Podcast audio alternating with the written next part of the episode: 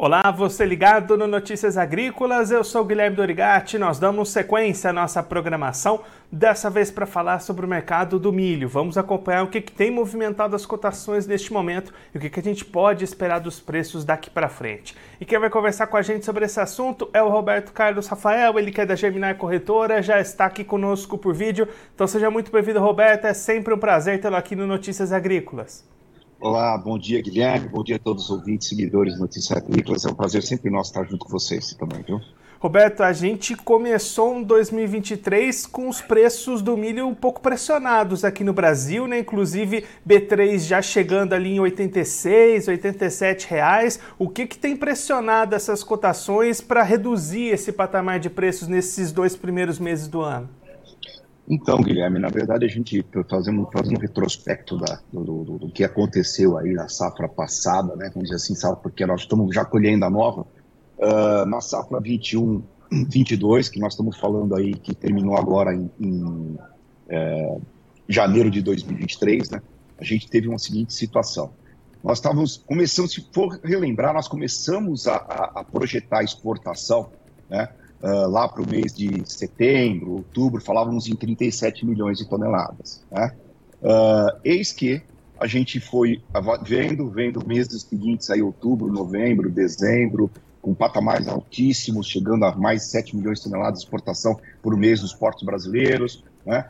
E, e aí, veja que a gente termina, se nós fizermos, na verdade, uma conta que esse ano eu estou fazendo, para justamente mostrar que nós já estamos exportando mais para os Estados Unidos, é você pegar a safra de fevereiro de, 21, de, 20, de 22 até janeiro de 23, né? A gente tirando o mês de fevereiro do ano passado, que foi próximo de 800 mil toneladas, e colocando esse mês de fevereiro, que saiu próximo de 2 milhões e 400 mil toneladas, e ainda um line que abriu março com quase 800 mil toneladas, nós vamos chegar a mais de 50 milhões de toneladas de exportação. Os números que o mercado trabalhava até o, o, final do ano, começo do ano, mostravam que nós teríamos talvez um aperto em função desses volumes de exportação. Isso eram os números do mercado, né?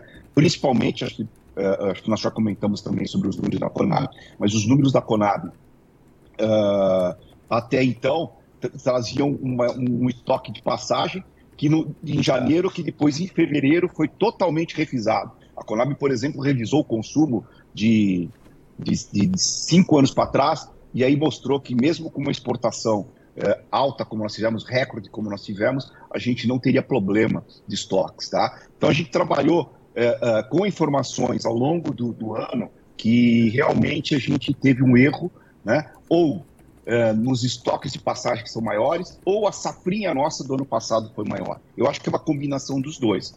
E de modo que, quando a gente entrou em janeiro e poderíamos ter algum, alguma preocupação com, com, com não, preocupação não, uma alta de preço, poderíamos ter um preço é, mais alto tal, é, de repente o mercado seguiu praticamente lateralizado, enfim, veio assim e caindo um pouco, ou seja, é, na verdade o mercado mostrou para nós, o termômetro era, nós realmente temos mais milho do que nós imaginávamos que tinha. Então esse foi o fator principal que uh, uh, eu citaria como primeira uh, observação do porquê que os preços não reagiram agora no final dessa entre safra. Tá? O segundo ponto é uma situação do, do, do, do mercado de soja, né, que nós tivemos, tivemos um atraso significativo até a abertura aí dessa safra na comercialização da soja. Se você pegar o mês de janeiro e fevereiro, nós perdemos aí mais de 3 milhões de toneladas que deveriam ter saído do, do Brasil e tiveram que sair de outros locais, principalmente Estados Unidos, e tudo isso vindo ainda uma super safra de soja, né? Uh, onde a gente só tem uma preocupação com o Rio Grande do Sul, mas demais estados estão uh, demonstrando uma, uma, uma, uma uh, um potencial de produtividade grande, né? Então, nós estamos com uma situação hoje que nós falamos que o cenário logístico é a preocupação do produtor nesse momento. Ele teve que abrir o espaço que poderia para colocar essa super safra de soja. Então esse foi o segundo motivo, tá, Guilherme? E o outro motivo que a gente também tem agora, que, que, que estamos vendo, e que também saiu de um mercado que vinha lateralizado em Chicago, próximo de, de 6,80 a 7 o bushel, né? Com as informações que nós tivemos na semana passada no Outlook Agriculture, que é uma primeira prévia do que se espera para a safra 23/24 do, dos Estados Unidos. onde no Outlook é, tá, tá, trouxe números onde nós devemos ter algo ao redor de crescimento de 3% em área no milho, um aumento de produtividade, uma produção quase 10% superior ao ano passado e um estoque de passagem que sai lá dos 32 milhões para 47, isso significa saindo de 33 dias de estoque de passagem nos Estados Unidos para 47. Isso fez com que Chicago, então, entrasse num, numa queda. É, nós tivemos aí cinco dias com quedas é, consideráveis, chegando a ter uma queda de quase 8%. E agora, ontem, teve um primeiro uma, uma recuperação na, na quarta na, na quarta-feira. Ontem, de novo, nós tivemos uma queda e agora nós estamos estável em Chicago. Então, esse foi o terceiro ponto. Chicago veio para baixo também, tá certo? E temos o dólar, que também é, é, tem ficado aí nesse patamar de 5,20, 5,30. Agora, Roberto, pensando daqui para frente, né? A gente tem mais uma vez boas perspectivas para a safra brasileira, é, os números vão sendo divulgados com boas produções para essa próxima temporada aqui no Brasil. As exportações também continuam bastante aquecidas, você já destacou, né? Lineups para os próximos meses já ali altos. O que, que a gente pode esperar para esses preços? A gente vai ter novamente uma repetição desse cenário que você descreveu para gente? É, veja, é, na verdade a questão na exportação, nós agora finalizamos né, o, o programa da, dos embarques de milho, praticamente se encerra agora em março, mas já, daqui a pouco nós já estamos em junho, julho e começamos tudo de novo, né? Então, a expectativa de exportações, ela é, é, é muito grande, é como você disse, é, nós temos um, um, cenário muito positivo em campo que vai refletir em preço, mas felizmente com muita produtividade. O primeiro é a soja, então é um ano de foco na logística, sabe, Guilherme? É um ano de foco na logística. Nós vamos ver como é que nós vamos sair dessa safra de soja, uh, porque depois nós vamos ter uma super safrinha, pelo menos é o que está tudo indicando nesse momento, né? Nós estamos falando aí os números que saem no mercado, falam numa safrinha entre 96 até 104 milhões de, tonel, de toneladas. Diria safrinha seria a safra de a safra de inverno mais da Cealba, tá? Então, entre 96 a 104 milhões de toneladas é um volume significativo. As exportações já esperadas ao patamar de 48 até 53 milhões de toneladas. Então, ou seja, o que eu acredito que nós vamos ter aqui no Brasil realmente é, tudo indo bem, como está, e a princípio nós estamos saindo do período, o clima deve ajudar, nós estamos saindo de um período de El Ninho para um, um sistema neutro, né, para depois, a gente, desculpe, saímos do Laninha, agora para um sistema neutro, e depois, final do ano, já voltando, voltando a ter El Ninho.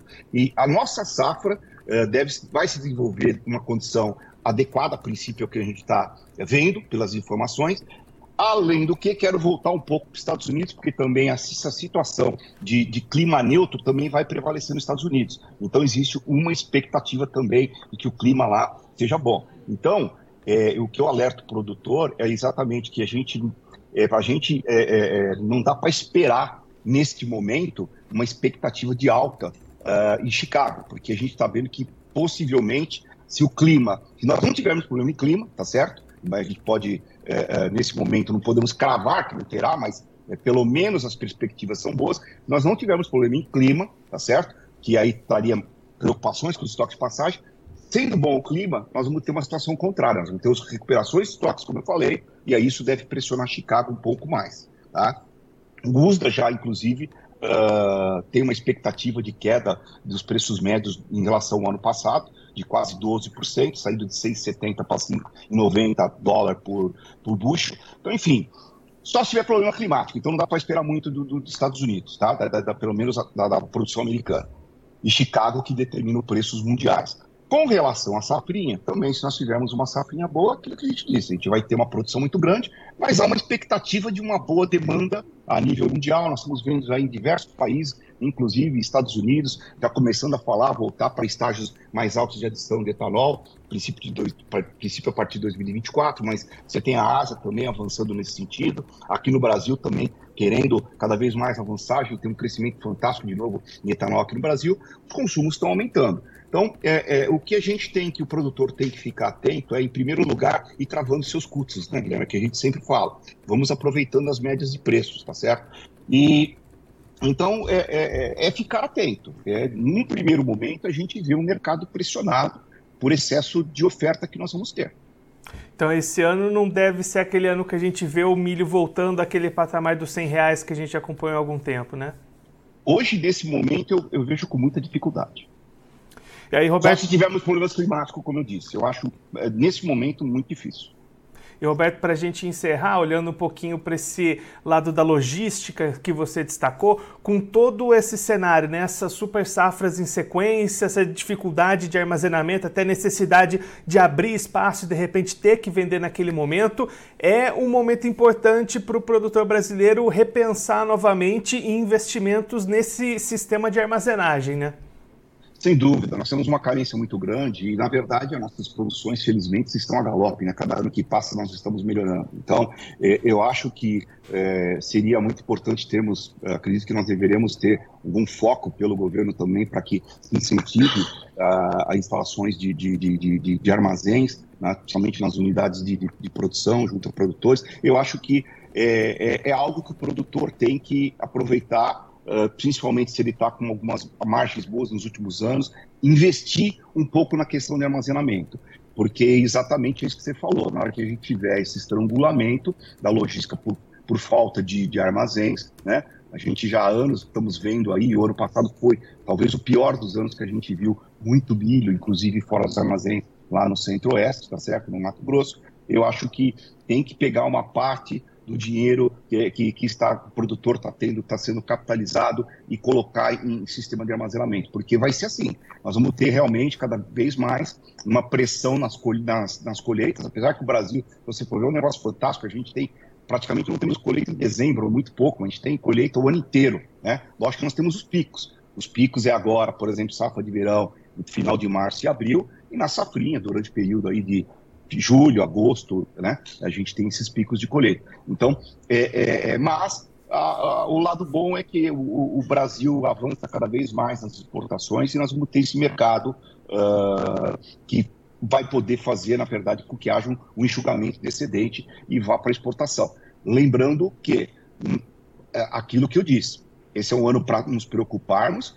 Se o cenário for muito positivo, nós devemos ter uma recomposição dos estoques mundiais as dificuldades ficam maiores. Mas eu tenho certeza que nós vamos ter novamente um bom volume de exportação uh, pelo mercado brasileiro. Roberto, muito obrigado pela sua participação, por ajudar a gente a entender melhor todo esse cenário do mercado de milho. Se você quiser deixar mais algum recado ou destacar mais algum ponto, pode ficar à vontade. Não, eu acho que é aquilo que a gente queria falar, né, Guilherme, sempre dizendo para o produtor, né, acho que já citei na, na entrevista, é, importante produtor é seguir todas as informações. O mercado de milho, de soja, de commodities tem muitas variáveis, né? E tem que aproveitar alguns momentos para ir travando o seu custo. Isso que é o mais importante. Na sua gestão de custo, vendo que em algum momento dá para aproveitar e vamos fazendo média. Isso que é o importante. Roberto, mais uma vez, muito obrigado. A gente deixa aqui o convite para você voltar mais vezes, sempre contribuir conosco e com todos os produtores do Brasil. Um abraço, até a próxima. Obrigado, até a próxima, Guilherme. Um grande abraço para todos. Esse, o Roberto Carlos Rafael, ele que é da Geminar Corretora, conversou com a gente para mostrar o que, que tem influenciado os preços do milho neste momento aqui no mercado brasileiro e principalmente o que, que a gente pode esperar daqui para frente nesse ano de 2023, que na visão do Roberto Carlos Rafael vai ser um ano de preços mais apertados para os produtores diante de uma recomposição de estoques mundiais de milho, expectativas de aumento na produção dos Estados Unidos, aqui também na segunda safra brasileira. Então, diante de tudo isso, o, a tendência nesse momento é de preços mais ajustados, mais lineares, sem grandes movimentações, sem grandes altas, ficando nesses patamares que a gente acompanha nesse momento, aí entre 87 e 86 reais a saca. E aí o Roberto destacando que entre os, os fatores que fazem essa pressão acontecer, um deles é, são as dificuldades logísticas do produtor que de repente precisa abrir espaço nos armazéns para armazenar a próxima safra. Isso aconteceu agora antes da safra de soja, pode acontecer novamente. Então a recomendação do analista é justamente o produtor repensar e replanejar essa situação de armazenagem. Talvez seja o momento de investir nessas situações de armazéns para justamente não ficar tão à mercê dessas movimentações de mercado e ter que vender em determinados momentos com mais capacidade de armazenamento. O produtor pode escolher melhor a hora de entrar no mercado e fazer as suas negociações. Agora, antes da gente encerrar, vamos verificar como é que estão as cotações do milho na bolsa, nas bolsas neste momento, começando pela Bolsa de Chicago, a CBOT. Você acompanha na tela milho em alta na maior parte das cotações em Chicago. Contrato março 23 valendo 6 dólares e 40 centos o bushel, alta de 3 pontos. Maio 23 valendo 6 dólares e 35 centos o bushel, alta de 1,50 pontos. Julho 23 valendo 6 dólares e 24 centos o bushel, alta de 0,75 pontos. E o setembro 23 valendo 5 dólares e 82 centos o bushel, queda de 0,50 pontos. Agora vamos ver a Bolsa Brasileira B3, leves altas também para o milho aqui no Brasil. Contrato março 23 valendo R$ 87,30 a saca, alta de 0,11%. Maio 23 valendo R$ 87,63 a saca, alta de 0,32%. Julho 23 estável a R$ 86,55 a saca. E o setembro 23 valendo R$ 86,15 a saca, alta de 0,19%. Agora eu vou ficando por aqui, mas você aproveite para se inscrever no canal do Notícias Agrícolas no YouTube. Por lá você pode acompanhar os nossos vídeos, as nossas entrevistas. Também deixe o seu like, mande a sua pergunta, o seu comentário, interaja conosco e com a nossa programação. Você também pode clicar no sininho, assim você ativa as notificações e fica sabendo de todas as novidades do Notícias Agrícolas. Eu vou ficando por aqui, mas a nossa programação volta daqui a pouquinho. Então continue ligado no Notícias Agrícolas.